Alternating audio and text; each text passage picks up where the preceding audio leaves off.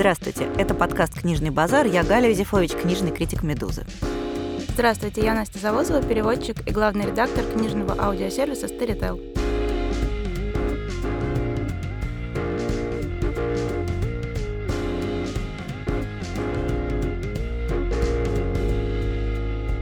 И сегодня мы продолжим наш разговор о том, что при некотором желании и практической сметке можно найти в разных книжках. И сегодня мы будем говорить о сюжетах, которые перекочевали в позднейшую литературу из Евангелия и Библии. Понятно, что, в общем, вся европейская литература устроена таким образом, что куда пальцем не ткни, если там вдруг не античность, то точно совершенно что-то ветхое или новозаветное, это просто с гарантией. Поэтому важно понимать, что эти сюжеты и мотивы, они живут в самых неожиданных местах. Понятно, что есть бесконечное количество книг, которые так или иначе пересказывают библейские или евангельские сюжеты более-менее в лоб. Я вот сегодня вспоминала и вспомнила, что я читала страшное количество апокрифических Евангелий, ну, псевдоапокрифических Евангелий, написанных уже существенно позже, но которые предлагают какие-то еще трактовки Нового Завета. Причем там может быть Евангелие Евангелие от Афрания, которое написал Кирилл Яськов, и которое предлагает такую рационалистическую версию воскрешения Христа, и Евангелие от Магдалины, которое, ну, понятно, тоже излагает свою версию событий, и знаменитый роман Евангелие от Иисуса Жозе Сарамага, Нобелевского лауреата, который тоже там что-то еще излагает, как вот Иисус видит все эти события. Все эти бесконечные Евангелия, они пишутся, переписываются, и то же самое примерно происходит и с Ветхозаветным сюжетными сюжетами. А кроме того, есть масса текстов, в которых библейские мотивы присутствуют имплицитно, которых вроде бы как нет, а на самом деле они есть. Да, при этом я думаю, что сами авторы, возможно, когда пишут, не то чтобы они нарочно вставляют в тексты какие-то вот э, библейские мотивы, или какие-то отголоски библейских сюжетов в смысле, так, сейчас я вот здесь возьму и поддам немножко из христианства, из христианской истории, из христианских каких-то текстов. Совершенно нет, просто эти сюжеты, они настолько въелись вообще в литературную канву, что иногда мы их просто не замечаем, а они, они абсолютными уже стали такими тропами, трюизмами, что ли, литературными. Если мы возьмем просто самый такой грубый пример, когда у нас в любом каком-то жестоком триллере появляется некоторый маньяк, который убивает женщин, потому что они кажутся ему греховными сосудами зла, это очень легко можно возвести к истории о Еве и первородном э, грехе, о том, что, значит, Ева стала виной того, что человека изгнали из рая. Да, ну и вообще идея того, что убивать плохих женщин, которые ведут себя как-то аморально, она абсолютно в основе своей библейская, потому что это все что угодно, начиная от Евы и заканчивая, да, там какой-нибудь блудницей Изавель, которая тоже, понятное дело, плохо себя вела и за что и пострадала. Действительно, любая история про условного Джека Потрошителя, она, конечно же, возводится вот к этому архетипу, который точно совершенно не античный. У греков, грекам такое в голову не приходило. Да, и нужно при этом вспомнить, что Библия сама по себе — это на самом деле чрезвычайно увлекательное чтение. Ну, местами. Да, но вот я очень жалею, что у нас не преподается как-то вот именно повсеместно вот такое вдумчивое чтение Библии, потому что, кажется, Библия ассоциируется с чем-то дико скучным, а на самом деле у нас был прекраснейший курс на филфаке, его читал Андрей Николаевич Горбунов, известный переводчик, в частности, Джона Донна, специалист по английской литературе. И он читал курс, который назывался «Библия и культура». И вот это было такое именно потрясающее чтение Библии, то, как она отражалась раньше в культуре. И когда ты понимаешь, что в первую очередь это невероятно увлекательная сюжетная история, в которой масса всего интересного, то ты как-то все уже по-другому начинаешь воспринимать, начинаешь замечать вот эти бесконечные отголоски и мотивы везде. Например, если мы возьмем, с одной стороны, историю о блудном сыне, о сыне, которого любят больше всего, в то время как есть нормальный совершенно старший сын, который родители почитают и работает хорошо, не пьет, не курит, не блудит, а его почему-то вот э, любят гораздо меньше, чем человек, который просто, можно сказать, вымотал родителям все нервы, и в его честь закалывают упитанного тельца, когда он, значит, где-то там, прогуляв все деньги, возвращается, то эту историю мы потом встречаем в диком количестве романов. А я вот даже вчера вспомнила, что у Агаты Кристи очень часто детективная интрига строится на том, том, что, значит, есть любименький сын, а есть такой вот старший, который вроде бы и всем хорош, но почему-то от чего-то все его не любят. Но надо отдать честь эм, Агате, а у нее чаще всего, и я не буду говорить о каких детективах, но вот этот младший сын, который такой всем хороший, который возвращается в семью, погуляв где-то, чаще всего оказывается все-таки убийцей. Это прям вот э, приятное такое дописывание, как все должно было случиться. А я вот знаете, о чем подумала? Что у нас же все принято переводить заново. И я поняла, что вот этой возможности читать Библию как увлекательную книгу в значительной степени, конечно, мешает отсутствие современного не религиозного, не церковного перевода. Мне вот очень хотелось бы, чтобы можно было читать Библию как книгу, как нормальную книгу, написанную не вот этим вот сумасшедшим высоким штилем. Я думаю, что это действительно мог бы быть потенциальный бестселлер Библии, написанная, ну, вот так, как все остальное. Потому что продраться через ужасы синодального перевода действительно сложно. Не знаю я вчера искала, в сети есть какие-то уже а, современные переводы, но мне как раз этот синодальный перевод всегда казался ужасно интересным. То есть вот эти архаичные формы слов и вот это прекрасное какое-то вот музыкальное звучание мне как раз безумно-безумно нравилось. Мне даже до сих пор какие-то вот цитаты иногда в голове, вот это вот э, «Ишет вон и плакайся горько». Мне кажется, это прекрасно. Другое дело, что как переводчику могу сказать, что вот это самая большая проблема, когда у тебя есть какая-то цитата, например, в тексте из Шекспира, Шекспира, а это обработанные им цитаты из Библии.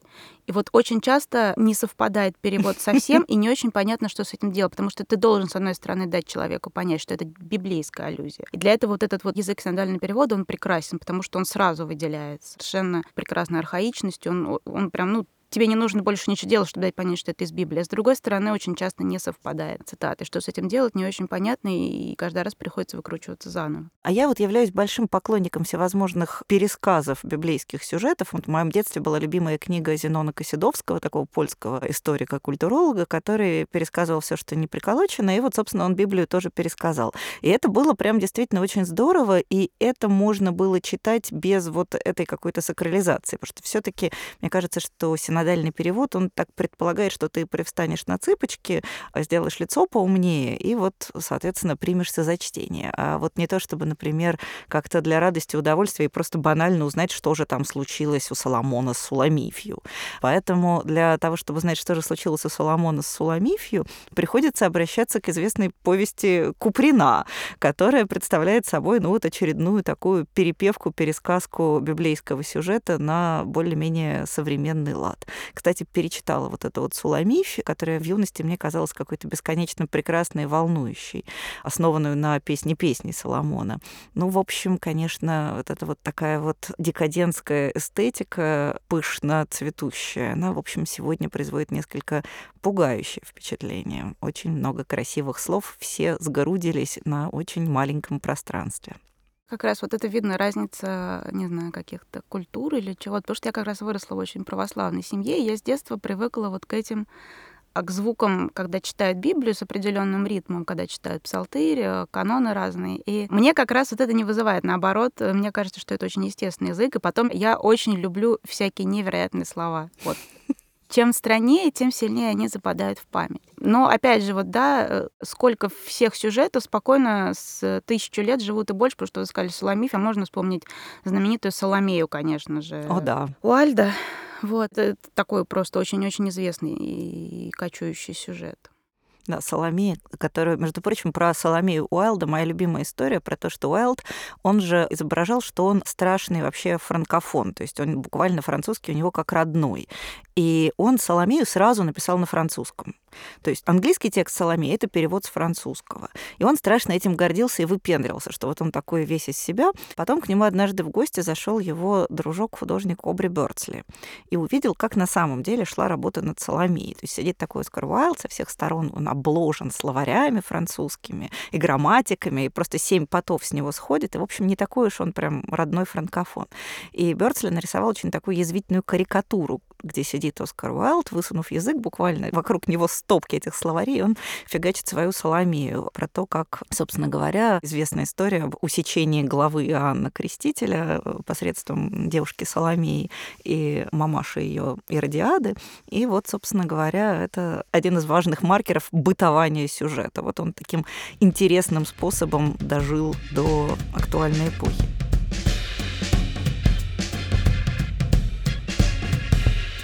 Но на самом деле еще интереснее вот те скрытые сюжеты, восходящие к библейским и евангельским, которых мы очень часто не замечаем. Вот, например, была большая полемика вокруг Гарри нашего Поттера, который очень многим церковным людям казался каким-то страшно греховным. Ну, понятное дело, там колдовство, магия, вот это вот все. А потом проснулся дьяк Кураев, ныне, по-моему, изгнанный из лона православной церкви, извергнутый, не побоюсь этого слова, а, ну, в смысле, ушедший с работы в этой области. И он написал совершенно замечательную книжку, в которой он объяснял, почему Гарри Поттер — это очень христианская книга. И она же реально абсолютно вся проникнута христианскими мотивами, при том, что там имя Христа нигде не упоминается, и вообще она такая как бы вне религиозная.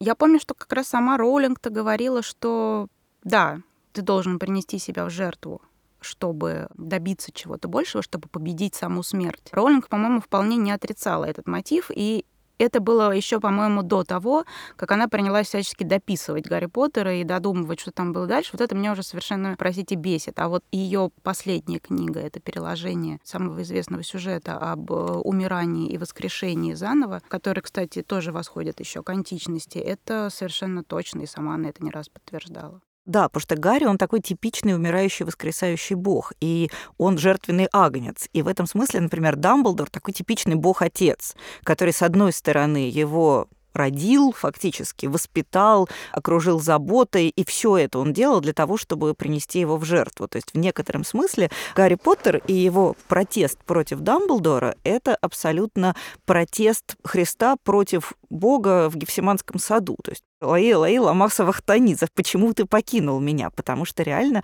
Бог-Отец фактически позволяет Гарри принести себя в жертву, не оставляет ему другого выхода.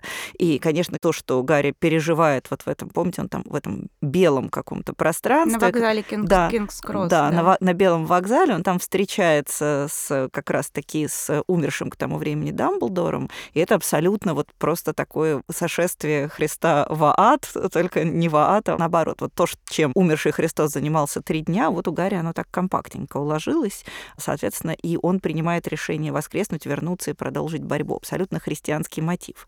А вот, например, в процессе борьбы с магией и колдовством наши российские, по крайней мере, родители христианства, они пропустили реально очень мощную антихристианскую книгу подростковую. Это, конечно, трилогия Филиппа Пулмана «Темное начало», которая вот просто, она действительно очень и антиклерикальная, и антирелигиозная по своей сути, гораздо более выраженная, чем Гарри Поттер, и, собственно, прямо ему противоположная по вектору. Потому что там и бог с ангелами не очень, а уж мирские его служители, они и, и совсем отстой. И при том, что дело происходит в другой вселенной, в другом мире, ну, в таком мультиверсе. Несмотря на это, совершенно очевидно, однозначно прочитывается как книга очень антирелигиозная, антибиблейская.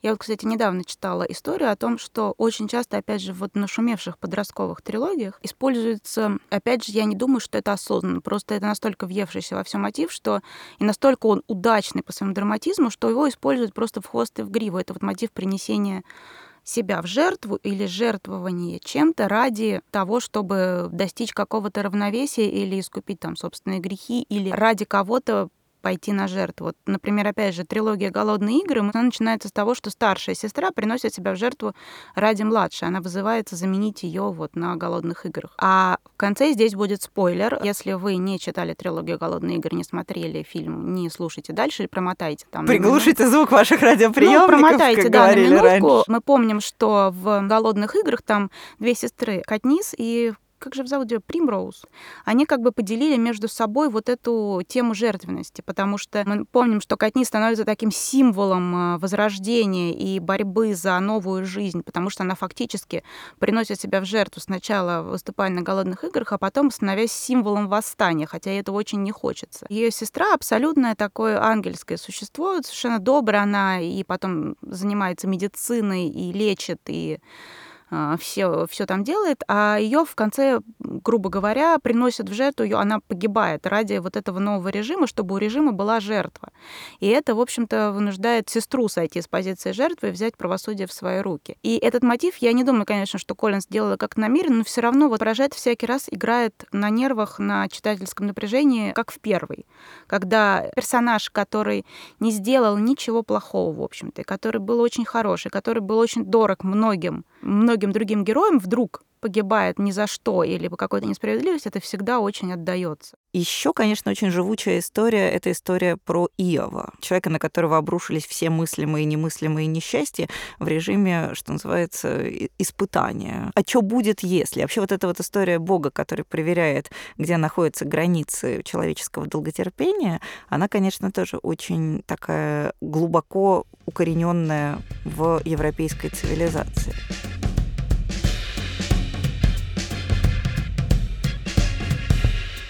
Опять же, вот один из таких бродячих сюжетов, которые реализует автор даже сам того, возможно, не осознавая или осознавая, но чуть-чуть, это о том, что в какой-то момент боги, ангелы оказываются среди нас. Как мы помним, что, ну, Здесь нельзя не обойтись без упоминания поэмы Мильтона «Потерянный рай». И мне кажется, что если вот вы как-то хотите увидеть наверное, самую яркую интерпретацию одного из крупнейших библейских сюжетов о том, как любимый, в общем-то, и самый... Харизматичный. Самый харизматичный, да, ангел был низвергнут Богом за то, что осмелился против него восстать преисподнюю и вот эта трактовка образа сатаны, конечно, никто и до Мильтона, и позже не сумел сделать вот этого вот сюжета с таким напряжением. Но вот эта сама история о том, что иногда ангелы падают с небес или оказываются среди людей, какое-то влача жалкое существование, или оказывается в преисподней, то есть еще ниже людей, она такая тоже довольно известна. Ну, если вспомнить, куча-куча же есть на самом деле очень развлекательной литературы фэнтезийной, в которой внезапно ангелы оказываются вот среди людей, и что-то надо с этим делать. Там, а и... я почему-то сразу вспоминаю фильм «Майкл» с Джоном Траволтой. Помните, там такой да. ободранный, облезлый ангел, который тоже попадает в наш мир. И это вот то же самое. Или прекрасный фильм «Догма». Да. Это есть у Кристофера Мура, у Нила Геймана, у наших каких-то вот фантастов совершенно жанровых, развлекательных. Вот эта история о том, что ангелы приходят на Землю, нужно каким-то образом взаимодействовать с людьми, она, она совершенно уже вжилась, как она даже проявилась в массовой литературе. Но у меня есть, например, любимый роман Кейт Аткинсон, которая, вот я знаю, Галя, что вы любите ее детективы. Очень люблю. А я считаю, что Аткинсон, конечно, как бы показала себя невероятно, когда стала писать такой вот прямо fiction-fiction. Но, возвращаясь к теме нашей беседы, у нее совершенно прекрасный роман, который называется «Боги среди людей». И он, в общем-то, на самом деле о том, как человек, оказавшись на войне, попал в свою стихию. Человек летал, он выполнял какую-то работу, у него была цель в жизни, а потом, после войны, он буквально рухнул на землю. И ему вот приходится как-то осваиваться и жить вот эту самую обычную жизнь, проживать самую обычную жизнь. У него рождаются дети, у него там есть какие-то там с детьми проблемы, у него умирает жена, он должен как-то вот дожить до старости. И вот это вот, она сплетает удивительную вот это вот банальную очень понятную вот эту даль- дальнейшую жизненную сетку. И ты понимаешь, что когда человек э, совершал какие-то грандиозные дела, а потом то, с каким мужеством он возвращается к обычной жизни, старается в нее встроиться, несмотря на то, что он уже совершенно искалечен и вот изменен вот этим небом, это, конечно, совершенно невероятный сюжет, в котором тоже есть отголоски вот этого падения изгнание человека из фактического рая и падение ангела на землю, когда человеку, бывшему чем-то божественным и высоким, приходится встраиваться в, во что-то совершенно обыденное. И, с одной стороны, она подчеркивает красоту и обыденность этой жизни, потому что, да, с одной стороны, он летал и был летчиком, а с другой стороны, все-таки прекрасно, когда у тебя есть внук, которого ты любишь, и, и как-то вот тебя окружают люди, которых ты любил, и ты все-таки прожил жизнь не зря. И я вот считаю, что это тоже очень важный мотив, который проявляется во многих европейских романах. О нем тоже не стоит забывать или стоит вот иметь его в виду, когда читаешь что-то такое. Да, и вот я еще вспомнила такую почти детская книга писателя Дэвида Алмонда, которая называется «Скеллик», про то, как мальчик и девочка в заброшенном сарае находят падшего ангела. От него ужасно плохо пахнет, как от больной птицы. Из него лезут перья. Он довольно неприятный, он, очевидно, не просто так упал, то есть, очевидно, у него какой-то такой темный анамнез, но они его жалеют, они его как-то начинают выхаживать, вот это вот под, подранка, и он не становится хорошим, но он приносит им некоторую пользу. Он там, маленькая сестренка одного из героев, она родилась с пороком сердца, явно должна умереть, а он позволяет ей выжить. И вот это как раз, мне тоже кажется, такая вот история про вот эту амбивалентность зла, которая присутствует действительно очень часто и очень много где. А еще, конечно, очень важный персонаж мировой культуры, про которого просто нельзя не сказать, это Иуда. Согласитесь, что без Иуды жизнь наша была бы вообще не такой увлекательной, в том числе жизнь в смысле культуры тоже. И то, как переосмысляется образ Иуды с древности до наших дней, это прям удивительно. Потому что, если помните, у Данте Иуда находится в, вот в этом эпицентре ада, и его там как-то жуют. Нужно сказать, что ад Данте — это тоже один из таких основообразующих текстов для понимания каких-то кочующих христианских и библейских сюжетов. Но я никогда не могла дочитать ад до конца, потому что я в ужасе всегда останавливалась на вот этой истории, когда в каком-то из еще из ранних кругов там, по-моему, отец грызет голову сына или пожирает там... Что-то там такое кто, было, Кто-то, да. в общем, пожирает своего ребенка, умирая от голода, потому что вот такое вот у него наказание. И я всегда, доходя до этого момента, в ужасе останавливалась, потому что, конечно же, Данте это описывает так, что это э, невозможно просто вот в ужасе не сбежать. То есть если бы меня бы туда повел бы Вергилий, я бы уже вот на этом месте просто упала бы. Большое спасибо, я, пожалуй, на выход. Не то, что на выход, я просто не дошла бы на выход. Это действительно какой-то страшный момент, и мне всегда было очень трудно читать дальше. Ну вот я, как существо, видимо, менее чувствительное, я продралась, и я знаю, что в самом низу ада находится ледяное озеро Коцет, в которое, значит, вмерзла туша сатаны, и это сатана, он трехголовый. У него три пасти, и каждый из этих пастей он жует по одному самому страшному предателю, потому что самый низ ада занимают особи, которые предали доверившихся, то есть тех, кто им доверял. И, значит, три главных злодея — это Брут, Кассий и Иуда. То есть убийцы Цезаря почему-то туда как-то удостоились этой чести быть пережевываем, пережевываемыми лично Люцифером. И вот третий с ними Иуда. То есть для эпохи Возрождения еще Иуда — это апофеоз зла. Это вот прям такой главный злодей всех времен и народов. А вот уже, например, в 20 веке образ Иуды переосмысляется. И, конечно, тут очень тоже вспоминается известный рассказ, новелла все того же Борхеса, у которого очень много библейских отсылок в разных текстах, в том числе, которые вроде совершенно не имеют никакого отношения к Библии. Но его знаменитый текст «Три версии предательства Иуды», в которых первая версия — это, ну, как бы классическая, которая означает, что Христос Христос очень хороший, а Иуда очень плохой. Вторая версия — это что Иуда с Христом, грубо говоря, договорились, что Христос попросил Иуду, потому что кто-то должен был в этой истории быть злодеем, и это добровольное мученичество Иуды. А третья версия, самая радикальная, что Иуда и есть спаситель. Потому что чем, собственно говоря, пожертвовал Христос? Ради того, чтобы искупить грехи человечества. Ну да, он там немножко помучился на кресте и умер. А потом воскрес, и все у него стало хорошо.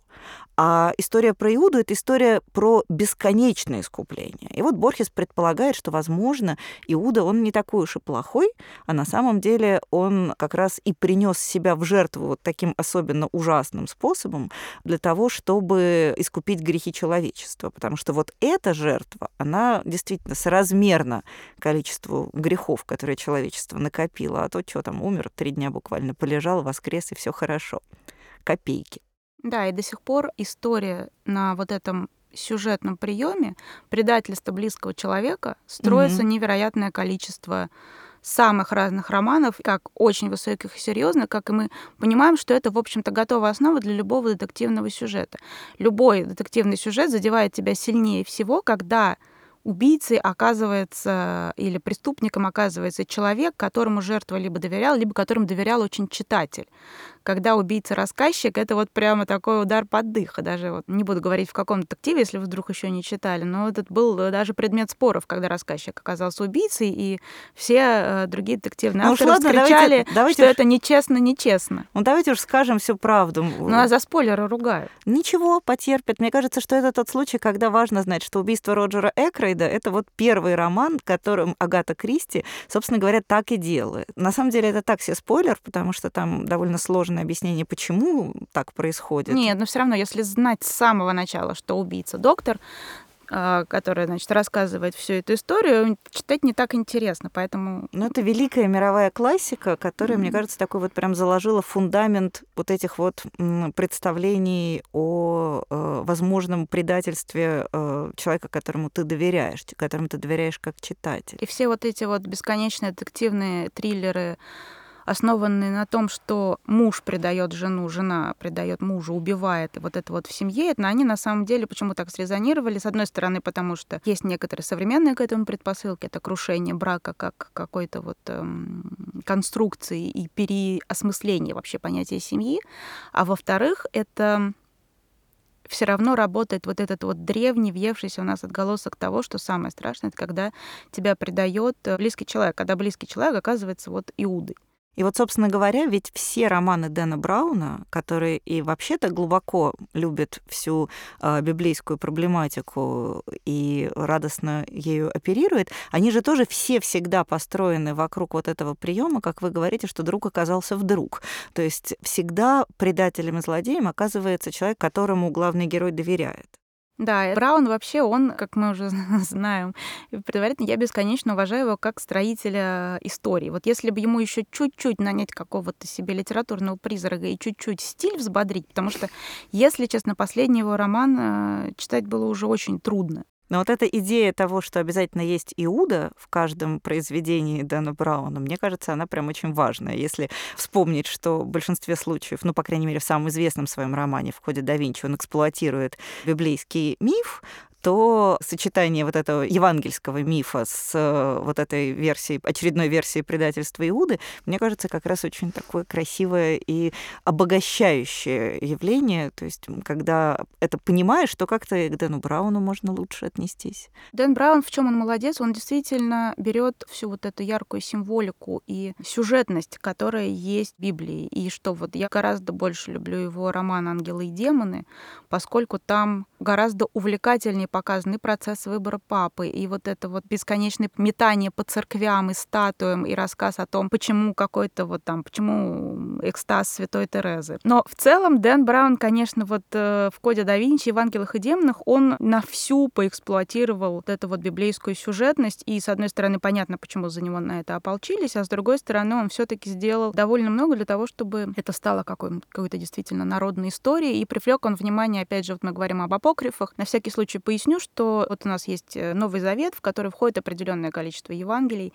и это скажем так, отобранные, а есть еще просто, которые не вошли финальную версию, и они существуют, но просто они считаются, что вот они по некоторым... Второго сорта. Нет, они по разным просто параметрам не подходящие. И, собственно, Дэн Браун не придумав ничего нового, он просто эксплуатирует э, одно из э, таких вот не вошедших в финальную версию Библии истории о том, что, ну, то, что Мария Магдалина была женой Иисуса. Ну, собственно говоря, тут тоже нужно справедливости ради сказать, что даже эту историю Дэн Браун придумал не сам. Ну, он вообще а. ничего не сам придумал, просто он э, просто крутой компилятор. А, ну, то есть история про то, что э, Иисус Христос женился на Марии Магдалине, она, например, есть в знаменитом романе Никаса Казанзакиса «Последнее искушение Христа», в котором снят знаменитый фильм. Но, собственно говоря, история-то в чем? Последнее искушение — это как раз э, искушение не ходить распинаться, а пойти и счастливо жениться и зажить э, семьей с Марией Магдалиной. А в таком псевдонаучном стиле это представлено в известной книге такого Майкла Бейджента, которая называется «Святая кровь и святой Грааль», из которой вообще, по-моему, Дэн Браун перекатал все. И книга, которая, собственно, доказывает, ну, псевдо доказывает, что вот да, Христос был жив-здоров, никто его не распинал, родился, оставил много потомства, и все было у него хорошо в дальнейшем. Так что тут Дэн Браун тоже стоял на надежном фундаменте, на плечах предшественников.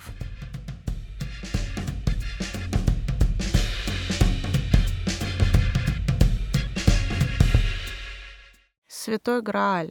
Это просто вот один из тоже каких-то краеугольных камней вообще всей последующей литературы, в основном развлекательной. Потому что вот эта чаша, в которой Иосиф Аримофейский собрал а, якобы э, кровь Христа, а, распятого на кресте, и потом эта чаша куда-то исчезла, и якобы нашедшему самому чистому человеку будет дарована по разным версиям самая разная, она потом где только не появлялась. Если уже, ну, как молчать об артурианском цикле и вообще всей средневековой... Почему молчать? Мы про него поговорим, Мы про него поговорим, потом. да, про все средневековую рыцарскую вот эту историю. Ну и потом, если вспомнить, сколько появилось и всегда было развлекательных романов, основанных на том, что человек должен претерпеть некоторое количество приключений и найти этот святой Грааль. Если он этого достоин, Если конечно. он этого достоин. И как только этот Грааль не преображался, и, и, и вечную молодость, и вечное богатство, и чуть ли не смысл жизни ты откроешь. Все на свете будет. Все самое да. лучшее там лежит. А, и это просто какой-то один из расхожих самых мотивов в приключенческой какой-то развлекательной литературы. Если уже не говорить о Дэнни Брауне, то там вот эти все мини Дэна Брауны, которые там потом поперли как грибы после дождя, после кода да Винчи, они все мне вот это вцепились просто в этот Грааль и эксплуатируют его в хвост и в гриву. А, кстати, если кто не знает, настоящий Грааль, он вполне себе найден, доступен к просмотру и стоит в соборе города Валенсия. Там да можно... ладно? Да стоит чашечка, которая считается святым Граалем. Ну, правда, их еще есть несколько конкурирующих традиционно, но самый известный святой Грааль можно приехать посмотреть в Валенсии, стоит, я видела. Не знаю, что это обо мне говорит.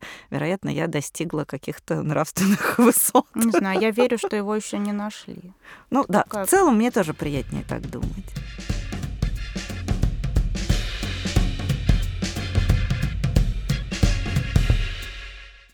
Поскольку мы уже как-то зависли на Дэнни Брауне, то мне кажется, что пора переходить ко второй части нашего выпуска и начинать рекомендовать книги. И я бы хотела, наверное, начать с романа, который, простите, Настя, я знаю, что сейчас вам будет неприятно, но это Дэн, Дэн Браун «Здорового человека». Потому что я очень люблю роман, который, к сожалению, давно не переиздавался на русском, но он есть в интернете, его легко найти. Это роман писателя Андреаса Эшбаха, который называется «Видео Иисус». И этот роман очень во многом похож на романы Дэна Брауна, но только, во-первых, он написан раньше, существенно раньше, а во-вторых, он, на мой взгляд, написан как-то с гораздо большей изобретательностью. Сюжет там простой. Археолог, который копает что-то в Святой Земле, находит в одной из гробниц инструкцию к видеокамере. Причем понятно, что эта инструкция каким-то образом туда попала. И совершенно понятно, что это означает, что где-то кто-то совершает прыжок во времени, назад, привозит в прошлое видеокамеру и, видимо, снимает Иисуса. И это означает, что где-то в мире существует видеокассета, ну, потому что это все-таки еще какие-то глухие 90-е годы, когда темные люди снимали на видеокамеры и видеокассеты. И есть, соответственно, видеозапись с изображением реального Иисуса. И начинается охота за этой видеозаписью, в которой участвуют все, кто угодно, включая там Ватикан, понятное дело. То есть там есть элемент фантастики, есть элемент фантастического допущения, но, в принципе, это такой мощнейший унц-унц-триллер, где на каждой странице происходит какой-то совершенно головокружительный поворот, а кроме Кроме того, бедный Эшбах писал свой роман еще до появления и промышленного распространения Википедии, поэтому ему пришлось почитать немножко более серьезные источники. То есть он как-то чуток лучше подготовился. То есть мне кажется, что вот этот видео Иисуса Андреас Эшбах совершенно потрясающей увлекательности, динамичности, парадоксальности роман, мощнейший детектив, триллер, фантастика немножко, который в основе своей восходит вот к этому библейскому сюжету, что если мы заглянем в прошлое и посмотрим на реального Христа, то как это изменит нашу сегодняшнюю цивилизацию? В принципе, это действительно очень важный вопрос. Что изменится, в современном мире, если мы получим возможность вот своими глазами заглянуть в то время. Действительно, на мой взгляд, книжка, которая сочетает в себе некоторую такую философскую оригинальность при крайне бодром, динамичном, увлекательном сюжете. Обратите внимание, если еще не читали.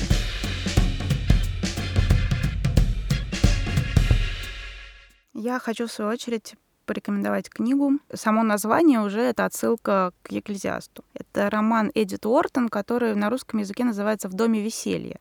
И это часть цитаты из Екклезиаста, глава 7, стих 4, который звучит так. «Сердце мудрых в доме плача, а сердце глупых в доме веселья». И Что-то я сразу поняла, в каком мы доме, черт. И это такая история, сходу она не то чтобы заметно сильно библейская или христианская, но она, в общем-то, вся о том, что действительно, если ты будешь мудр сердцем, то ты окажешься в доме плача. Неизвестно, принесет ли это тебе того успокоения. Возможно, принесет, но только внутренний, потому что ты будешь знать о том, что ты остался верен себе, не продал своей души, но будь готов к тому, что это принесет тебе очень много внешних каких-то испытаний. И, ну, тут уже нужно говорить о том, что книга Екклезиаста, она вообще оказала огромнейшее влияние на европейскую литературу. Ее может, стоит отдельно почитать как источник невероятного количества и поговорок, и сюжетов, и в целом какого-то общего ритмического настроения и атмосферного вдохновения для многих романов. Но здесь история, в общем-то, такая. Светская бабочка, юная сошиалитетка, Лили Бартон. И она находится в таком довольно неприятном положении. Она вроде бы как вхожа в высшее вот это нью-йоркское общество, на самом деле она происходит из довольно бедной семьи. Как все роман Уортон, это Нью-Йорк начала 20 века. И в какой-то момент э, понятно, что красота ее кончится, молодость пожухнет, а она безумно, бесконечно красива. И, в общем-то, единственное препятствие ее к какой-то уверенно хорошей партии, это ее вот такое не совсем уверенное происхождение. И она должна каким-то образом быстро найти себе богатого жениха, и чтобы обеспечить себе безбедную какую-то значит, жизнь, старость и вообще положение в обществе, как-то укорениться. И, собственно, весь роман — это история о том, как она пытается заключить этот брак, как бы пытается продать свою душу ради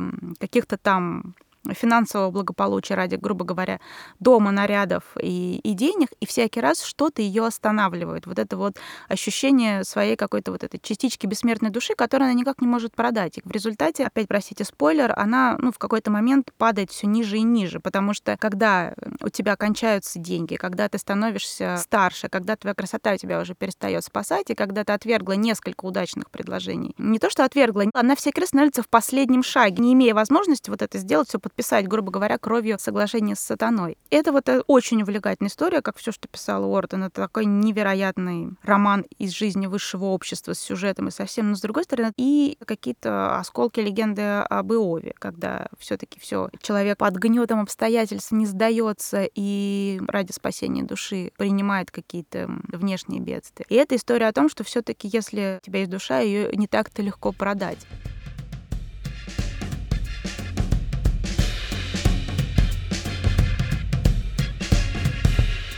Я тогда посоветую роман Джозефа Хеллера, который называется «Видит Бог». У нас все знают Джозефа Хеллера как автора романа «Уловка-22», который такой очень важный, известный, антивоенный, сатирический. В какой-то момент он был страшно популярен, в том числе у позднесоветской интеллигенции. И вообще, ну, он такой мировой бестселлер, мировая классика. А у него есть гораздо менее известный, гораздо лично мне более симпатичный роман, который называется «Видит Бог». Это роман, в котором главный герой, герой-рассказчик, это царь Давид. Вот тот самый Давид, который с Голиафом.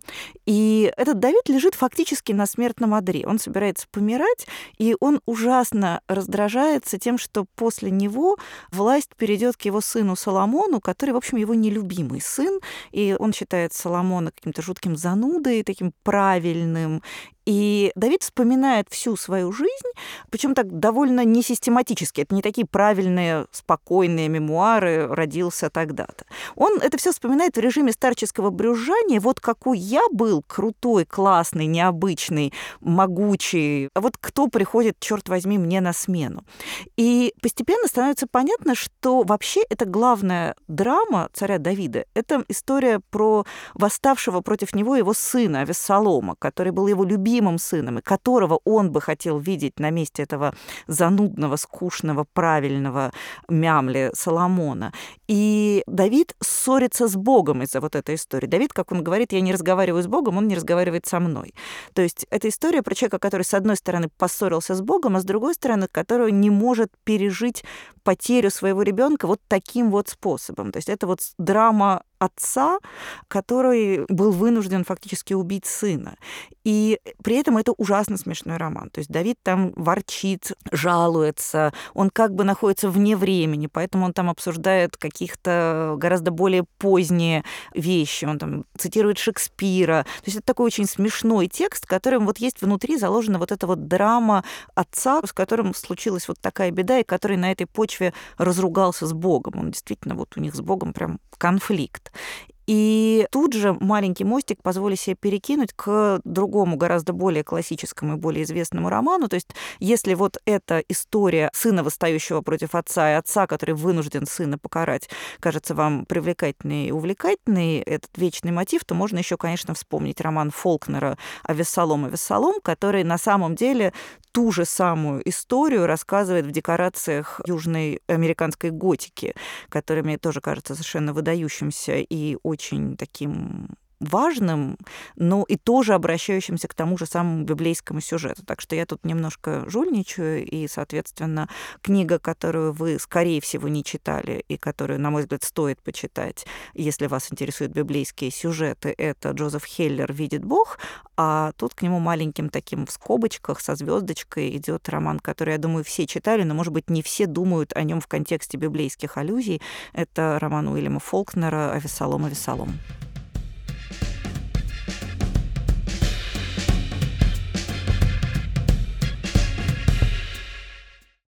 Я хочу порекомендовать роман, который у нас прошел как-то совершенно незаметно, а вот э, в Америке это уже такая считается современная классика. Это роман э, Мэрилин Робинсон, который называется «Галаад». Я понимаю, почему у нас он не наделал никакого шума, потому что это очень тихий роман. Робинсон пишет скорее не в американской, а в британской традиции. Она очень негромко говорит о больших важных вещах. И это роман не то чтобы скорее использует какие-то напрямую библейские мотивы, это скорее такое рассуждение очень ненавязчиво о религии и о том, как человеку, в принципе, живется с религией. Сюжет совершенно простой. Священник, которого зовут Джон Эймс, узнает, что ему остается очень недолго жить. У него какая-то совершенно неизлечимая болезнь сердца. У него маленький сын, то есть довольно поздний ребенок, и он понимает, что он уже не увидит, как его ребенок будет расти. И он вот жалея того, что у ребенка не будет вот фигуры отца, в дальнейшем не будет человека, который может самостоятельно его как-то посвятить свою веру, он пишет ему огромное такое письмо, в котором рассказывает о том, как он сам пришел к вере и историю своей семьи, и на этом фоне, конечно, немного историю Америки. И все это очень тихо, негромко, но как-то вот невероятно, простите за это затасканное слово, пронзительно.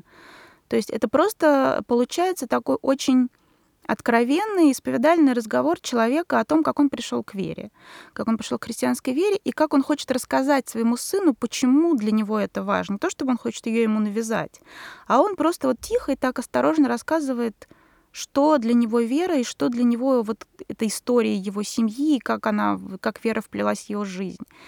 И я считаю, что как-то очень хорошо было прочитать этот роман, он совершенно небольшой, но это вот тот случай, когда даже если вы не верите в Бога или если у вас какие-то там, не знаю, совершенно другие мировоззрения, это очень такой спокойный разговор о вере. Это вот без нотаций, без истеричных каких-то причитаний, без битья головой об стену.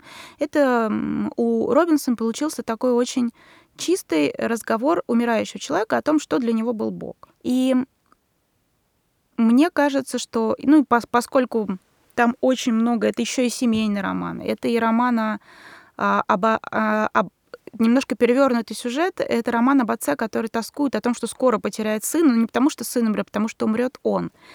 И все это довольно трогательно и очень хорошо написано, очень прозрачно, очень чисто. И Робинсон, ее вот эта сила в, в такой в ее негромкости, она как-то вот притягивает к себе, поэтому если у вас будет время, там каких-то 200 страниц этого Галаада, прочтите и надеюсь, что не пожалеете. Мэрилин Робинсон, роман называется «Галаад», выходил у нас, по-моему, в ВСТ, в Пару лет назад. Да.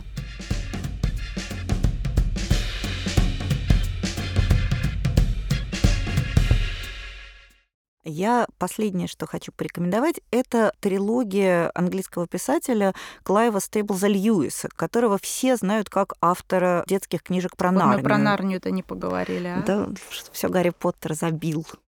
Льюиса все знают как автора детских книг про Нарнию, которые, конечно, проникнуты колоссальным религиозным чувством. Честно сказать, у меня с Нарнией не очень хорошие отношения, потому что мне кажется, что туда немножко сахару переложили. То есть большая часть книг этого цикла, за вычетом, по-моему, прекрасной «Льва, колдуньи и платяного шкафа», все остальные книги, они такие немножко сиропные.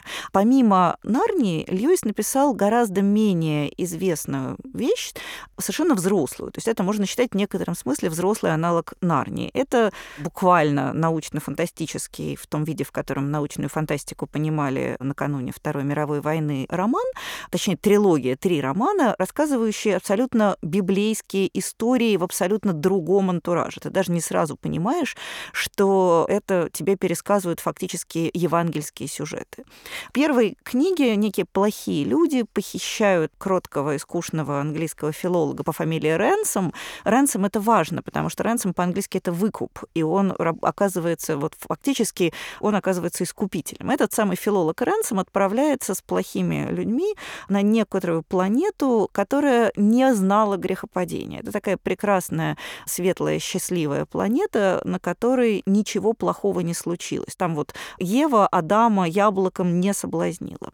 И вот во второй части этой трилогии Ренсом оказывается тем человеком, который должен спасти этот мир от грехопадения, совершенно непонятно как. Вот что делать? Ты пришел, вот у тебя тут вот сейчас вот уже змей вокруг Евы ползает с яблоком, а ты должен что-то сделать, чтобы сохранить вот этот райский сад.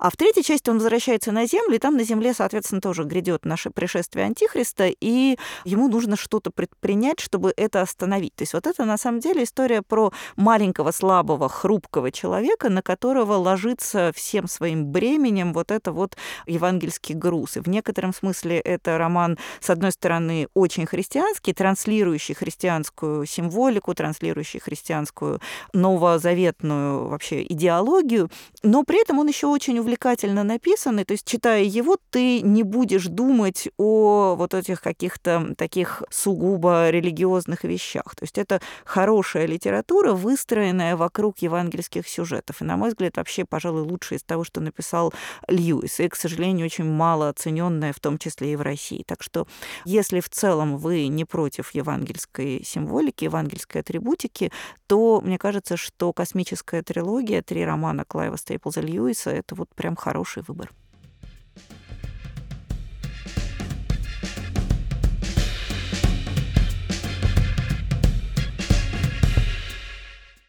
Я все думаю о том, что Льюис изначально был атеистом, а потом как вот он истово пришел к религии. Я сейчас слушаю прекрасную книжку. Есть британский филолог Люси Манган, а, который написал книжку о своем детском чтении. Совершенно потрясающее чтение, несмотря на то, что она, конечно, описывает книги, которые как-то являются ключевыми, основополагающими для англоязычной культуры. Все равно каждый человек, который очень много читал в детстве, он узнает вот это вот э, жадное, совершенно радостное ощущение, которое она передает, когда ты проваливался в книгу, и на какое-то время забывала о вообще окружающей реальности. Она описывает это как одну из э, важных для себя книг, конечно же, книжку Льюиса «Лев, колдунья, платяной шкаф». И она рассказывает очень странную, забавную историю, как она однажды, уже будучи взрослой, оказалась кого-то в гостях на какой-то вечеринке, где она мало кого знала, и там увидела то ли какой-то плакатик, то ли какую-то афишку, рекламную брошюрку или рекламку выходящего фильма «Хроники Нарнии», которая как раз вот там где-то в десятых годах этого века, они, значит, выходили. И какая-то женщина, которая рядом стояла, заметила у нее эту афишку или видела, говорит, о, говорит, отлично, я детям-то вот фильм-то разрешу посмотреть. А книжку читать им ни за что не разрешу, потому что там, значит, это пропаганда христианства. Люси Манган, она была как-то дико этим оскорблена, потому что она говорит, ну, как она тебе это представляет, что семилетний ребенок э, прочтет эту книжку, и потом что, придет к отцу и скажет, папа, у тебя есть минут, чтобы поговорить со мной об Иисусе, что ли? А, и она как раз защищает эм, Льюиса, говоря о том, что дети вполне самостоятельные, и они сами могут разобраться в этой истории. И хорошо, что они таким образом узнают о библейском мифе, и совершенно не обязательно думать, что они после этого там либо станут жучайшими атеистами и будут там просто при виде креста исходить, э, у них там, не знаю, будет идти кровавая пена изо рта, и не нужно думать, что они будут проповедовать сразу пойдут, что это отличнейшая история, и Клайв Льюис, он прекрасным образом, совершенно волшебным этот миф как-то преобразовал и подал его детям в, в интересном, потрясающем виде. И она говорит, я, конечно, когда читала, я, конечно, не заметила, но когда мне вот это вот кто-то добренький сказал, что Асланд это на самом деле Иисус, я была так расстроена, такая типа, ну все. То есть дети, читая, скорее всего, это не заметят, и не нужно, не нужно вот этого как-то бояться. Ну, вот, собственно говоря, кажется, что космическая трилогия, она как Нарния, но только она немножко по суше, и от этого лично мне нравится, наверное, несколько больше. Третья книга, которую я буду рекомендовать, ее написала одна из моих самых любимых британских современных писательниц, которая зовут Скарлетт Томас. У нас Скарлетт Томас издает издательство «Корпус», и я надеюсь, что они продолжат издавать ее и дальше, потому что она вот как раз написала очередной свой взрослый роман, который выйдет в 2016 году, и я его очень-очень жду. Детские книжки Томас издает Астрелис ПБ, но если честно, детский мне не очень. Так вот, самый известный роман Карли Томас называется в русском переводе «Наваждение Люмуса», и это действительно роман, который вот, в общем-то, такая концентрированная Томас. Он показывает разом все, в чем она хороша и чем она может привлечь читателя. В нем есть определенный библейский мотив. Это в конце концов она все-таки сводит вот это к этой к истории креационизма, как был создан мир, история рая, грехопадения, вот это все. Но это я не буду здесь дольше распространяться на эту тему, потому что это уже читатель понимает ближе к концу романа, и если уж дальше распространяться, это будет такой прям совсем нехороший спойлер. Я просто скажу, что роман начинается совершенно вот как мы любим. Аспирантка, которую зовут Ариэль Манто, она такая совершенно неприкаянная, с неустроенной жизнью женщина, она внезапно находит у букиниста странную викторианскую книжку. И выясняется, что эта книжка была написана неким мистером Блюмусом, который постиг в какой-то момент невероятную тайну. Он может проникать в некий как бы другой мир, некий надмир, который называется тропосфера, и через мысли людей, из которых состоит эта тропосфера, путешествовать по разным мирам, по разным историческим периодам. И это такой все довольно запутанный. Конечно же, за этой книгой начинается охота, ее преследуют какие-то странные люди, она сама претерпевает кучу приключений, но это такой вот бойкий сюжет, который в конце концов становится совершенно фантасмагоричным. Он не самое яркое, что есть Том. Это самое прекрасное, что есть Скарлетт Томас, это то, что она такой человек-библиотека. Если ее занимает какая-то тема, она безумно много про это исследует, читает, пишет, и потом она начинает с тобой об этом разговаривать. То есть у нее всякие романы — это в первую очередь такой очень доброжелательный разговор с читателем на самые трудные темы. В частности, например, здесь вот о философии квантовой физике. Но она все это говорит не так, что тебе хочется сдохнуть со скуки прямо здесь. Вот бывает такой автор вроде нормальный, нормальный, но как открывает рот, и оба на такой, и немножко сейчас трансцендентальная перцепция какого-нибудь там бытия, и ты такой, господи, нет, не надо. Она объясняет квантовую физику буквально в двух абзацах, так что тебе эта квантовая физика внезапно становится понятна вообще все ее принцип, даже если ты гуманитарий, только что, простите, с Ромгерма. И вот это ее невероятное умение посреди сюжета остановиться и начать какой-то классный, интересный диалог с читателем, потому что вот ей только что приперло, ей было классно, клево, она сейчас хочет с тобой этим немножко поделиться, а потом дальше мы продолжим приключения. Это, я считаю, такая самая невероятная черта Скарлетт Томас как писательницы. И я очень жалею, что она у нас как-то не совсем популярна, и я бы очень хотела, чтобы любители вот таких романов, когда писатель не отталкивает читателя, старается всеми силами затащить его в свой мир и, и сделать как-то наравне с собой, я вот очень хочу, чтобы вы обратили внимание на Скарлетт Томас, ее роман «Наваждение Люмуса», и у нее вышло еще штука, штуки 4, штуки 5 других романов, не менее прекрасных, не менее увлекательных, и, в общем, очень рекомендую. На этом мы на сегодня заканчиваем. С вами Наконец-то. С вами был подкаст «Книжный базар». Я Галя Юзефович. До свидания. Я Настя Завозова. Пока.